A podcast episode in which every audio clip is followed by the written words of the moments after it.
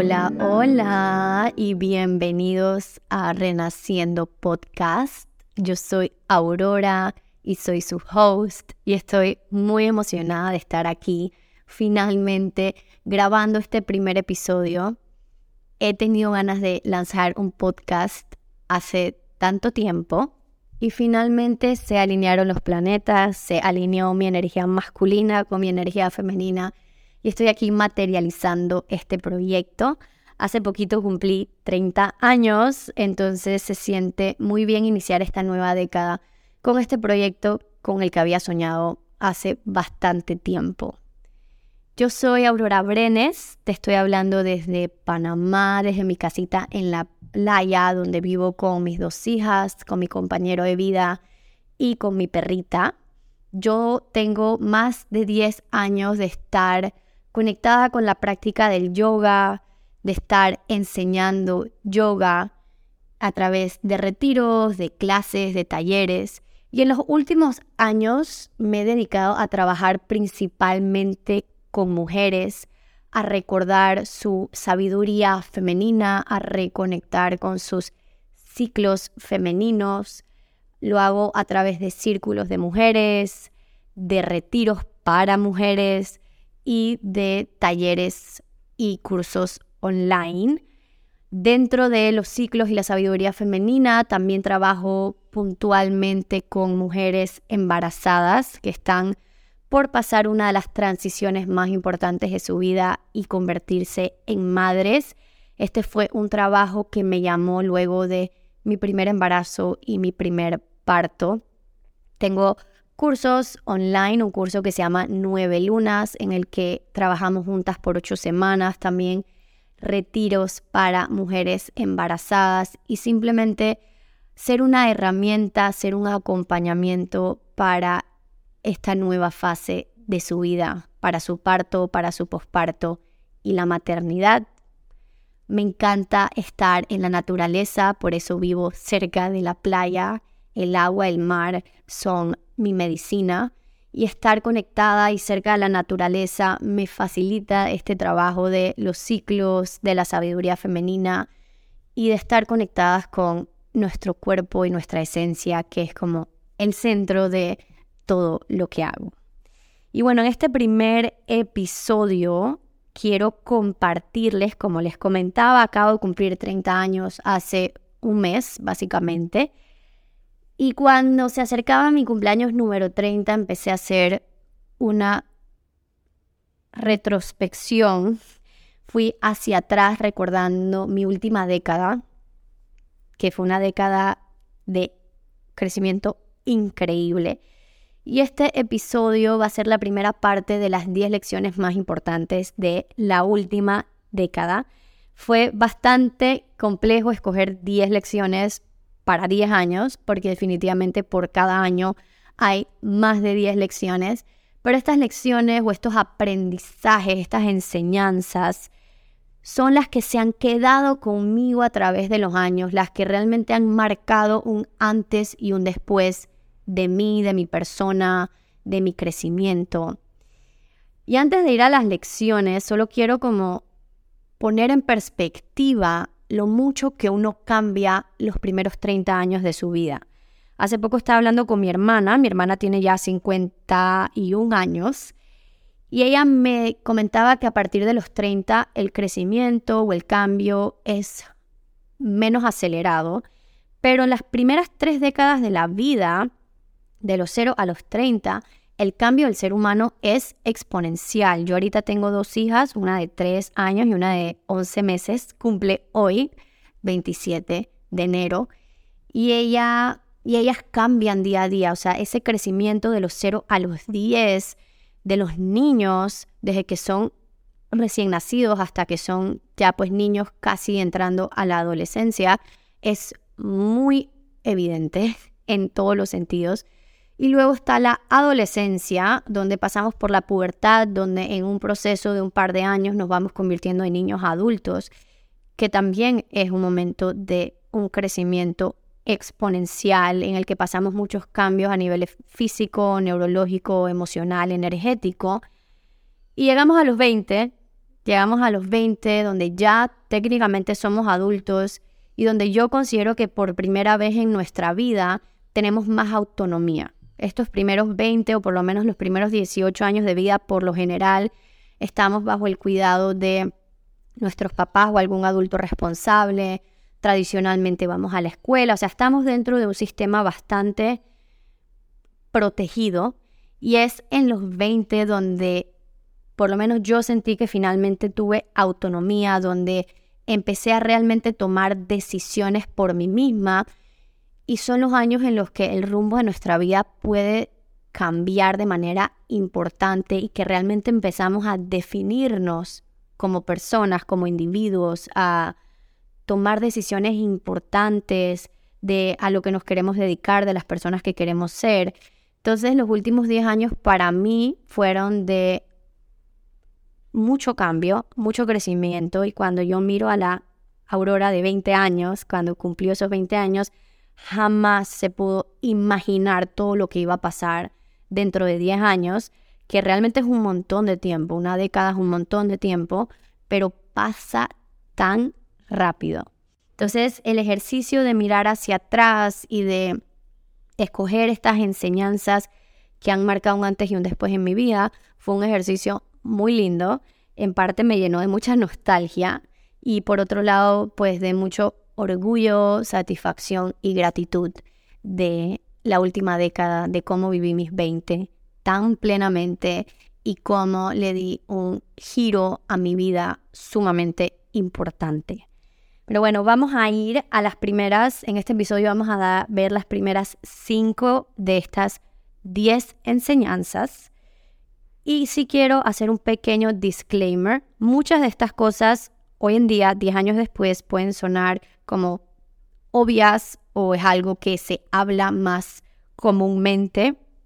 Gracias a las redes sociales definitivamente tenemos un acceso bastante más eh, fácil a mucha de esta información, pero hace 10 años, por más de que existía Instagram y Facebook, era básicamente lo que existía las redes sociales no eran lo que son hoy, el acceso a la información no era tan fácil eh, como es hoy, y mucho menos para una persona en ese momento de 20 años. Hoy en día los niños de 14, 15, 16 años tienen acceso a TikTok, a YouTube y a un montón de cosas que en esa época pues realmente no era tan común. Entonces muchas de estas enseñanzas en ese momento fueron muy reveladoras. Puede que hoy en día sean no sean tan reveladoras para algunas personas, pero sí definitivamente a medida que van pasando los años, eh, voy viendo estas enseñanzas con más profundidad, con otros ojos y se van transformando conmigo.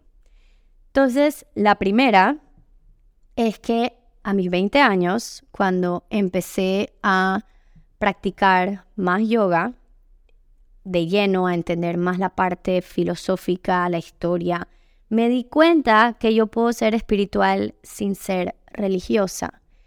Yo no crecí en un hogar religioso, si por más que dentro de todo se pueden considerar católicos, a mí me bautizaron, yo tuve mi primera comunión, pero realmente no es un hogar creyente, nunca íbamos a ningún tipo de templo, no había esa, em, no había esa educación de creencia, de religión pero yo nunca me identifiqué con la religión católica ni con ninguna religión. En Panamá la religión principal es el, catolicismo o el cristianismo.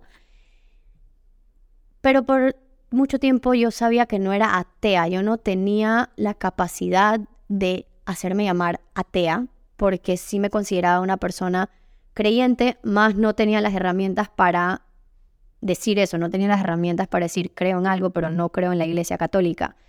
Y cuando conecté con el yoga, me di cuenta que uno puede ser espiritual sin ser religioso, que yo puedo tener una conexión directa con Dios, con el universo, con la energía, con la madre tierra.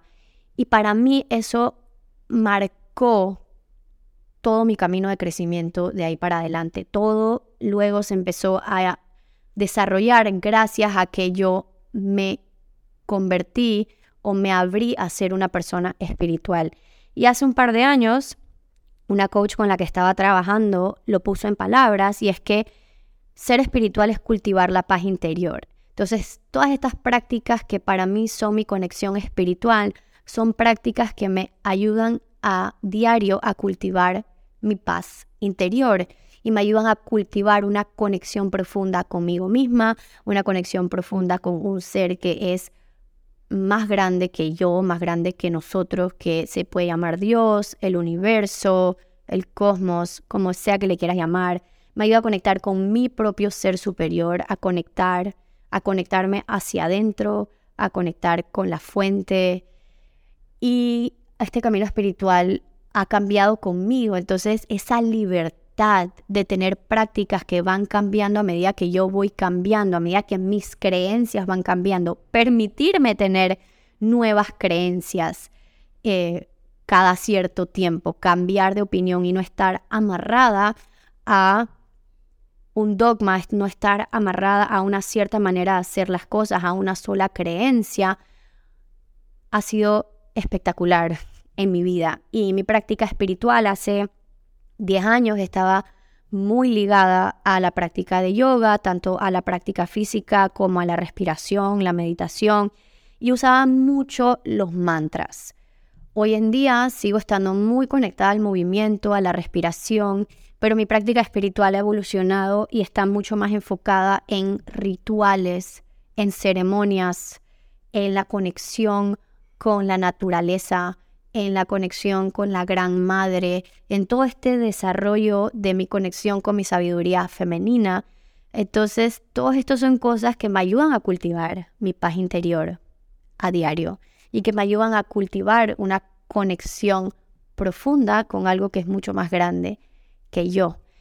Y la espiritualidad para ti se puede ver muy distinta que para mí. Y la espiritualidad también puede estar amarrada a la religión. Una cosa no necesariamente va a cancelar la otra, pero para personas como yo que no crecieron en casas muy afiliadas a religiones o personas que crecieron en casas afiliadas a religiones y realmente no se identifican con la religión con la que crecieron, no tiene que ser blanco-negro, no tiene que ser creo o no creo. Hay un mundo de posibilidades y la espiritualidad es una conexión personal con Dios, con la vida, con el universo. Entonces, ser espiritual sin ser religiosa para mí fue una gran revelación que me ha llevado hasta donde estoy hoy. La siguiente lección vino muy seguida de descubrir la primera y también en este momento que empecé a conocerme mucho mejor y a querer crecer y cambiar y es que yo solo me puedo cambiar a mí misma. Yo solo me puedo cambiar a mí misma, solo me puedo responsabilizar por mis acciones, por mis emociones, por mis reacciones. Y esto fue un aprendizaje que no fue fácil de aceptar ni de tragar, pero yo tuve una adolescencia bastante turbulenta en mis relaciones personales, en mis relaciones conmigo misma y siempre era mucho más fácil apuntar hacia afuera y culpar a las otras personas y las actitudes y las maneras de actuar de otras personas.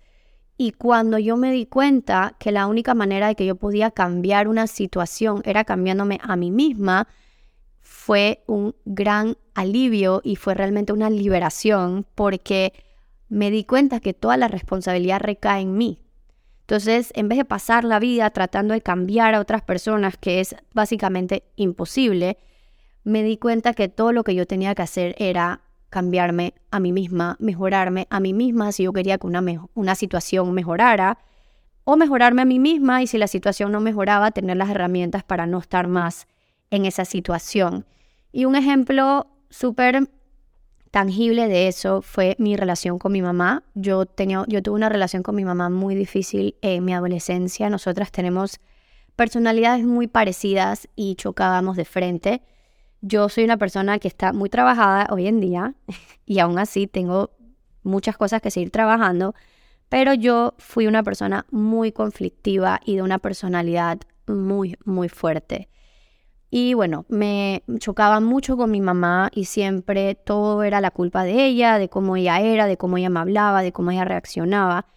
Y cuando empecé en este camino, en, en abrirme a ser una persona espiritual, a meterme de lleno a yoga, me di cuenta que a medida que yo fui cambiando, que yo fui cambiando mi manera de vivir, mi relación con mi mamá fue cambiando notablemente. Cuando yo tomé responsabilidad de mis acciones y de cómo yo me relacionaba con ella, cómo yo le contestaba a ella, mi relación con ella empezó a cambiar y su manera de actuar conmigo empezó a cambiar por default. Eso en inglés se llama ripple effect y es como, no sé cómo se dice en español, pero es cuando tiras una piedrita al agua y esa piedrita va creando este efecto de las ondas que se van haciendo y se van esparciendo más grande, más grande y van llegando cada vez más lejos. Y eso es exactamente lo que pasa cuando uno se responsabiliza de sí mismo y, y cambia uno, ¿no? Para que los demás cambien, uno tiene que cambiar primero.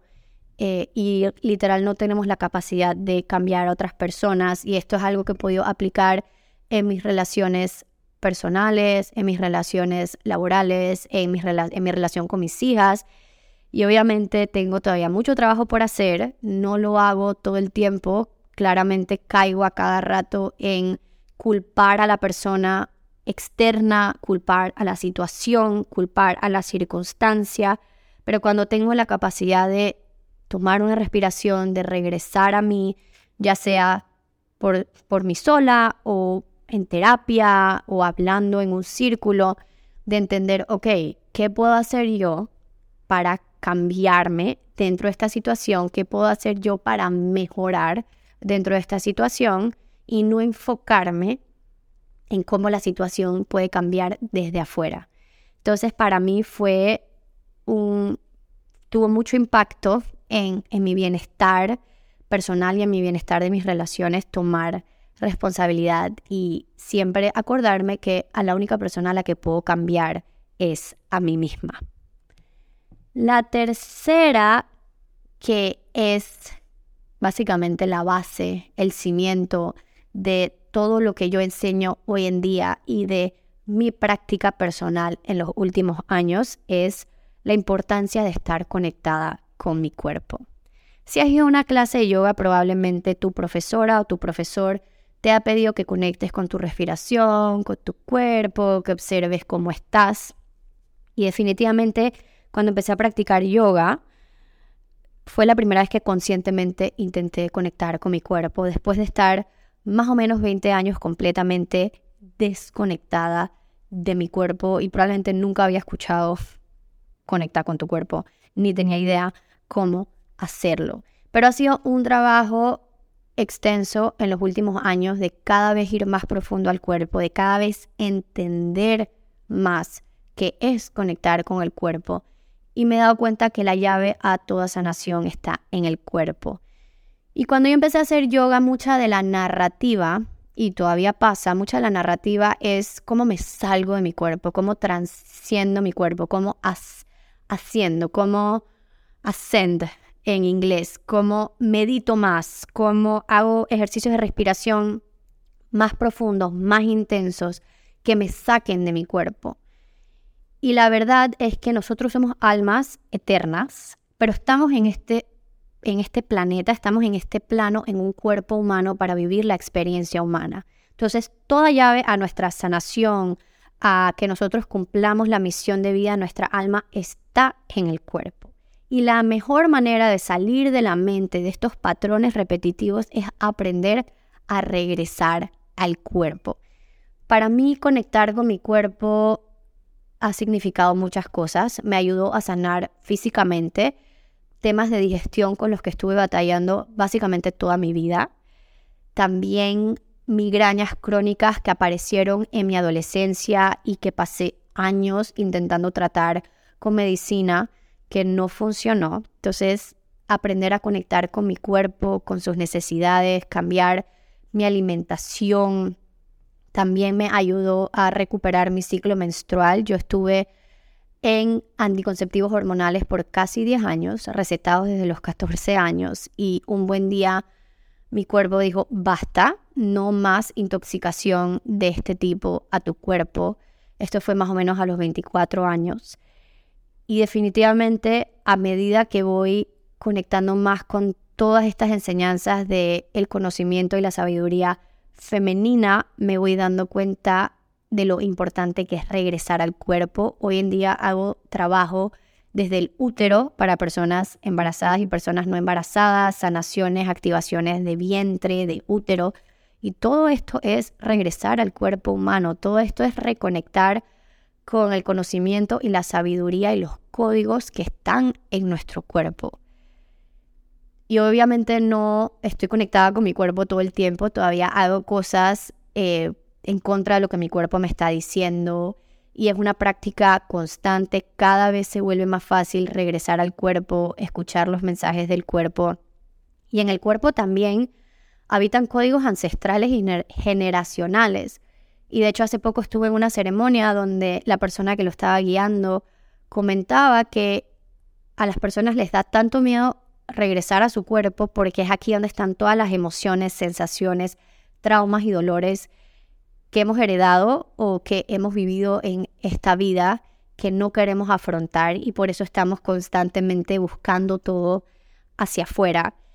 Y la única manera de sanar y de vivir sin estos pesos es yendo hacia el cuerpo y trabajándolos desde el cuerpo. Y recientemente he estado trabajando con el sistema nervioso, que yo siento que ha sido la llave que me hacía falta, como que ese elemento que me hacía falta para realmente ir a lo más profundo del cuerpo. El sistema nervioso es un sistema súper complejo, pero muy, muy antiguo en el cuerpo de todos los seres vivientes de este planeta y cómo trabajar desde lo más profundo de nuestro sistema, desde nuestro cuerpo, para encontrar el balance, para estar reguladas, para entonces poder integrar todas estas prácticas de movimiento y de meditación y de respiración que estamos haciendo, realmente todo regresa al cuerpo. Y muchas de las prácticas que utilizamos para regular el sistema nervioso son literalmente con el cuerpo, tocando el cuerpo, moviendo el cuerpo, sacudiendo el cuerpo, conectando con las sensaciones del cuerpo, respirando, que es una función fisiológica, entonces todo regresa al cuerpo. Esto es lo que trato de enseñar en todos mis cursos, en todos mis retiros, en todos mis talleres. Y le digo a las mujeres que trabajan conmigo que si lo único que hacen en el tiempo que vamos a estar juntas es aprender a conectar con su cuerpo, ese es el paso más importante. Entonces definitivamente la conexión con el cuerpo, aprender a regresar al cuerpo, a escuchar el cuerpo y a trabajar desde el cuerpo es una de las herramientas más poderosas que he podido cultivar en los últimos 10 años. Y muy de la mano con esa enseñanza viene la cuarta y es enfocarnos en sentirnos bien sentirnos bien sobre vernos bien. Y cuando nos sentimos bien, nos vamos a ver bien. Esto vino a mí porque yo crecí en un mundo eh, en que está constantemente vendiéndonos cosas para vernos bien, sobre todo a las mujeres. Eh, en 20 años nadie nunca me había preguntado cómo me sentía. O sea, nadie, el enfoque nunca había sido en cómo uno se siente, siempre había sido en de qué manera me tengo que peinar para verme bien, cómo me tengo que maquillar, qué ropa me tengo que poner. Y a pesar de estar incómoda y estar constantemente haciendo cosas a mi cuerpo que no se sentían bien, pero que eran lo que tenía que hacer para verme bien y para cumplir con un cierto estándar de lo que es verse bien, eso cambió radicalmente más o menos a mis 21 años donde tuve, después de vivir en Europa por como siete meses, me di cuenta que tenía que cambiar radicalmente mi estilo de vida. O sea que a pesar de que yo estaba haciendo yoga, como que yo estaba encontrando este camino espiritual, habían cosas en mí que no estaban que no estaban funcionando realmente bien. Y decidí en ese momento hacer yoga terapia. Yo en mi adolescencia había hecho terapia tradicional y no era lo que quería en ese momento. Estaba muy conectada con el yoga y quería ver de qué manera esta nueva práctica se podía convertir realmente en una herramienta que me mejorara la vida. Y en esas sesiones de yoga terapia, el enfoque era en el sentir, en cómo yo cambiaba mi estilo de vida para sentirme mejor, cómo cambiaba lo que comía, cómo cambiaba el estilo de yoga que estaba haciendo. O sea, básicamente cambiaba el estilo de ejercicio que estaba haciendo porque podemos hacer ejercicio para llegar a una meta que realmente no se siente bien o no le hace bien a nuestro cuerpo. Cómo cambiaba inclusive la temperatura del agua con la que me estaba bañando. Y todo el enfoque era en sentirme mejor. Y simultáneamente, mientras hacía este trabajo, dejé de hacer otras cosas que, entre comillas, me hacían verme bien. Dejé de pintarme las uñas, dejé de hacerme blower, dejé de maquillarme, dejé de ponerme tacones, que eran lo más incómodo del mundo. Y sé que estas cosas suenan muy superficial, pero habían sido una parte esencial de toda mi adolescencia. Y no creo que, que tiene nada de malo hacer este tipo de cosas, pero para mí no se sentía alineado en ese momento y hasta el día de hoy creo que no me he vuelto a pintar las uñas y hay muchas cosas que no hago a nivel superficial y trato de enfocarme en qué hago para sentirme mejor. Y al sentirme mejor, me veo mejor, me veo más llena de vida, me veo, mi piel se mejora, mi cabello se mejora. O sea, la manera en la que mi cabello creció cuando dejé de hacerme blower y empecé a alimentarme mejor y a tratarme mejor y a sentirme mejor, el cambio físico fue súper evidente, pero lo más importante eh, fue mi cambio en mi humor en mis niveles de energía, en mi actitud, en mi personalidad y todo venía en la base de sentirse mejor. Y yo pienso que hoy en día la gente hace mucho ejercicio, que antes eso no se hacía, antes la gente hacía ejercicio para perder peso realmente, pero hoy en día enfocarnos en hacer ejercicio porque nos hace sentir bien. ¿Y qué ejercicio se siente bien? No solo quiero hacer ejercicio porque quiero tener cuadritos y porque me quiero ver de cierta manera, porque realmente eso es estar constantemente buscando felicidad afuera y no estar conectándonos con cómo estamos por dentro. Entonces, el ejercicio, eh, hacer, vestirme, yo me he visto súper cómoda hoy en día y eso fue un cambio importante en mi vida. Y al vestirme más cómoda, me siento mejor, por ende, siento que me veo mejor. Yo creo que hoy en día si me pongo unos tacones y una minifalda apretada, no me voy a ver bien. Pero más allá de eso, conozco a muchas personas, hasta hoy en día que se habla bastante más del bienestar y de la importancia de la salud, que a simple vista pueden como marcar todas esas boxes, todas esas cositas que hacen a una persona guapa o atractiva o, o, el cierto peso o el cierto color de pelo o, sabes, todas estas cosas que son como los estándares de la belleza, pero que se me acercan a contarme que se sienten mal todos los días, que todos los días tienen problemas de digestión, que todos los días tienen, eh, sabes, que tienen temas con la piel, que tienen todas estas cosas. Y ahí probablemente el enfoque no está en sentirse bien, sino en vernos bien. Y simplemente para cerrar esta enseñanza, hace poco eh, mi hija la tratamos de un tema que tenía en la piel y la primera vez que fui a verle el tema de la piel, lo único que me habían mandado eran cremas, que es básicamente algo estético, una, una, un tratamiento superficial para algo que realmente venía desde adentro. Entonces hace poco hicimos un cambio en su dieta drástico, en suplementación y realmente hemos podido ver un cambio muy importante en su piel, porque su piel, eso que vemos afuera, realmente es un reflejo de todo lo que está pasando adentro. Y había algo que ya no la estaba haciendo bien, algo que no le estaba haciendo a su cuerpo bien. Y en vez de resolverlo nada más con algo superficial, con algo estético, ir desde el sentir se reflejó en cómo ella se estaba viendo. Entonces, sentirse bien, vamos a ir a la quinta lección o la quinta enseñanza de la última década, que es, yo aprendí a ser auténtica, a vivir en autenticidad, desde mi verdad y no desde la rebeldía. Me costó mucho ponerle un nombre a esta enseñanza, pero ya te voy a explicar. Yo fui una persona muy rebelde toda mi vida, básicamente toda mi adolescencia. Y en retrospectiva creo que siempre me sentí diferente. Yo soy bastante diferente a las personas que crecieron conmigo. Pero en ese momento yo me sentía diferente, más quería encajar. Quería encajar en mi grupo social, quería encajar en el estilo de vida que llevaba mi familia, que llevaban mis amigas, que llevaba las personas de mi escuela. Pero siempre fui muy rebelde, siempre quise hacer las cosas a mi manera, pero en constante pelea con todo el mundo y evidentemente era una pelea conmigo misma, que ahora con las herramientas que tengo lo puedo ver.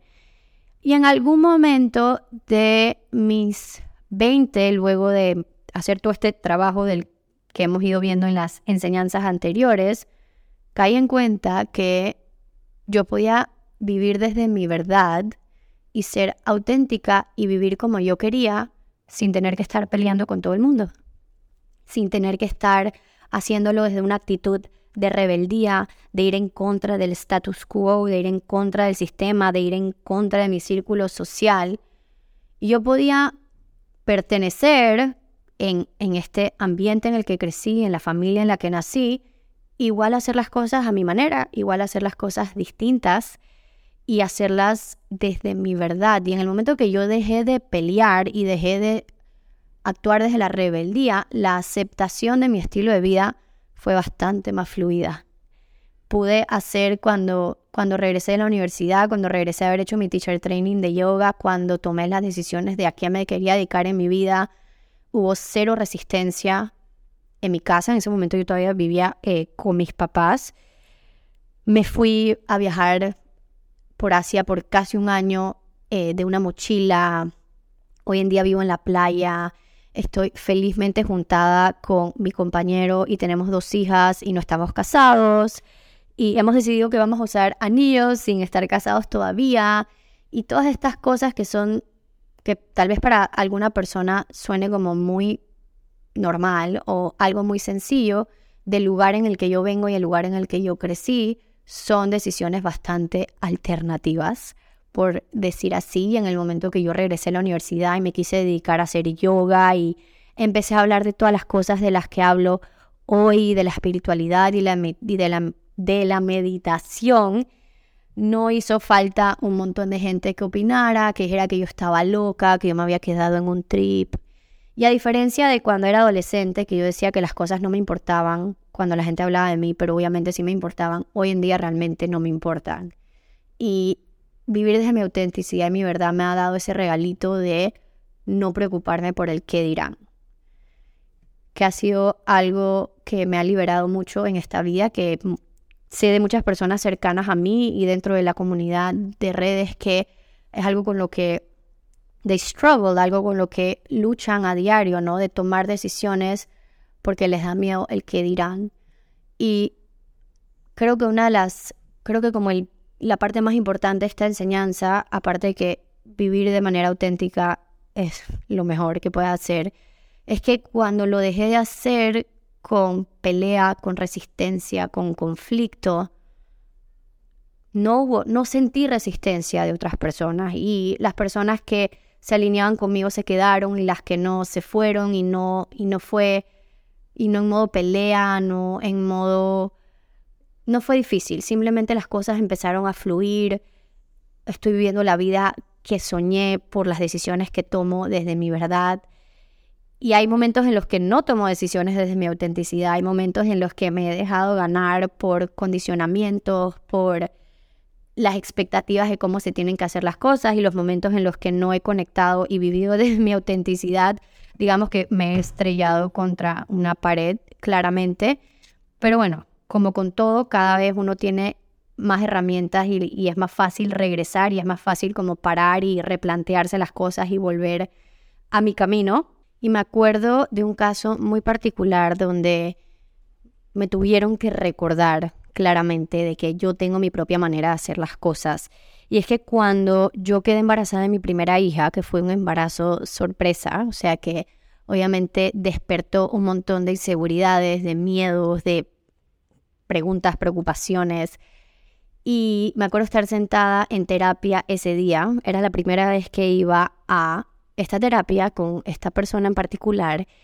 Y yo estaba llorando totalmente desconsolada porque estaba, entre muchas de las preocupaciones que tenía, particularmente me acababan de dar un trabajo en una empresa. Y de hecho era en una empresa de mi familia. Esta era la primera vez en la historia que empleaban a una persona de mi generación dentro de un negocio de la familia. Entonces yo sentía que tenía todas estas expectativas externas que cumplir y el trabajo era en un horario de 8 a 5 y iba a tocar que yo viajara un montón. Y por más de que yo no había visualizado mi maternidad ideal nunca, yo sabía que si yo algún día era mamá, yo no quería ser una mamá que estuviese fuera de la casa todo el tiempo. Entonces yo estaba como en esta película de que una maternidad en este momento de mi vida no encajaba porque yo tenía que cumplir con todas estas cosas y estaba así como en crisis literal. Y la terapeuta que también utiliza, canaliza los mensajes de los ángeles, lo que me dijo y se quedó conmigo en ese momento y por el resto de mi maternidad es que yo vine a hacer las cosas diferentes, que yo estaba en crisis porque yo estaba conectando con una identidad que no era realmente la mía. Yo estaba conectando con la manera de hacer las cosas de mi familia o la manera de hacer las cosas tradicionalmente, como que trabajo, luego familia o trabajo afuera, luego ser mamá cuando llego a la casa. Y en ese momento, dentro de esa crisis, dentro de ese momento que obviamente no podía ver con claridad porque estaba totalmente ahogada en mis emociones y en mis miedos, ese mensaje, esa canalización de mis ángeles de decirme, tú viniste a hacer las cosas diferentes, tú puedes trabajar y ser mamá de una manera distinta a la manera en la que tú creciste, la manera en la que tu mamá y las personas que tú conoces han trabajado y han llevado su maternidad. Entonces, ese fue uno de esos momentos donde no estaba viendo con claridad, donde no estaba conectada a mi manera auténtica de hacer las cosas y me estaba dejando llevar por la manera en la que había visto a través de mi vida que tenía que ser una maternidad de una persona que trabaja. Pero definitivamente vivir desde mi autenticidad y ser auténtica y ser yo y tomar las decisiones que se sienten bien para mí y hoy en día para mi familia eh, es una de las lecciones o de las enseñanzas más lindas que me queda de mi década de los 20 y que espero poder seguir cultivando y ahora poder inculcárselo a mis hijas, a que siempre sean ellas, a que sigan sus pasiones, a que sigan su verdad. Y dentro de esto está todo lo anterior, ¿no? Aprender a escuchar el cuerpo, al sentirse bien, a tomar responsabilidad de ellas mismas, a cultivar su paz interior a diario. Entonces, esas son las primeras cinco lecciones de la década de los 20, que fue una década espectacular, de muchos retos, de muchos duelos, de mucho crecimiento. Y espero que estas lecciones, que para mí han sido, han tenido un impacto tan importante en mi crecimiento y en mi vida, sean de utilidad para ti que estás escuchando hoy. Pero bueno, las siguientes cinco lecciones que ya les quiero compartir las vamos a explorar en el siguiente episodio. Así que gracias por estar aquí, gracias por escucharme. Eh, espero que podamos conectar y nos vemos en el siguiente episodio. Bye.